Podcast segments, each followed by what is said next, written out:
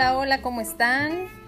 Yo muy contenta de continuar con este tema tan interesante y tan práctico, tan aplicable, tan, tan cotidiano. Mi nombre es Claudia Ibish, estoy feliz de que estés aquí y vamos a darle. Y lo que vamos a hablar hoy es acerca de la paciencia. Eh, cuidadito con andar queriendo que las cosas sucedan de la noche a la mañana. Cuidadito con andar esperando que, que, ocurra una magia y que nomás por, por haber emprendido, por haber decidido eh, implementar algo en tu vida, creas que, ya está logrado y, para siempre.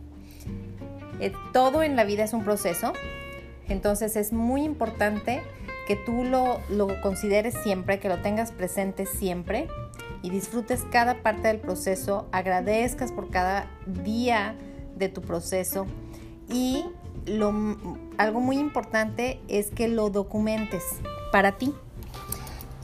No necesariamente lo tienes que compartir ni nada, pero es importante que lo documentes, que vayas escribiendo desde que escribiste lo que, lo que quieres hacer, lo, que quieres lograr desde que lo estableces y qué estás haciendo cada día y qué cambios va habiendo.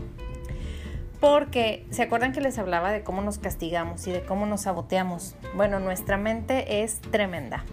Entonces, si nosotros no tenemos este registro, podemos no darnos cuenta o no apreciarlo o no respetarnos nuestro proceso o simplemente eh, creemos a veces que no estamos logrando cuando resulta que sí están sucediendo cambios, que sí está habiendo em, resultados, pero que son parte del proceso, que no necesariamente son el resultado final de lo que tú quieres.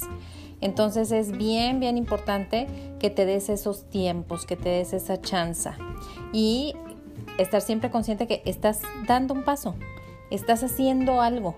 Entonces ese algo eh, sí o sí va a tener un, un efecto. Entonces, date chance de ver ese efecto o de esperar ese efecto. ¿Cuánto tiempo va a llevar? Bueno, pues no sé cuál es esa meta que tú tienes y cuál es el plazo que tú te pusiste y si ese plazo es realmente alcanzable, porque puedes haberte puesto un plazo, pues imagínate que, bueno, yo pongo mucho como ejemplo la, el, control de peso porque es mi coco, pero imagínate que yo dijera, pues quiero bajar 10 eh, kilos en una semana, pues lo más probable es que no lo alcance y entonces me puedo frustrar. Entonces, ten mucho cuidado con, con, esas expectativas. Y hay un dicho muy cierto que dice que quien genera expectativas experimenta frustración. Así es que cuidado con tus expectativas mejor disfruta el proceso, disfruta lo que estás haciendo, tranquilo, calma, qué padre por lo que hayas hecho hoy, qué padre por todo lo que, lo que estás decidiendo y apapáchate, quiérete y, y celebra cada logro y cada avance que tú vayas viendo en tu proceso. Te mando un gran abrazo y que tengas bonito día. Bye bye.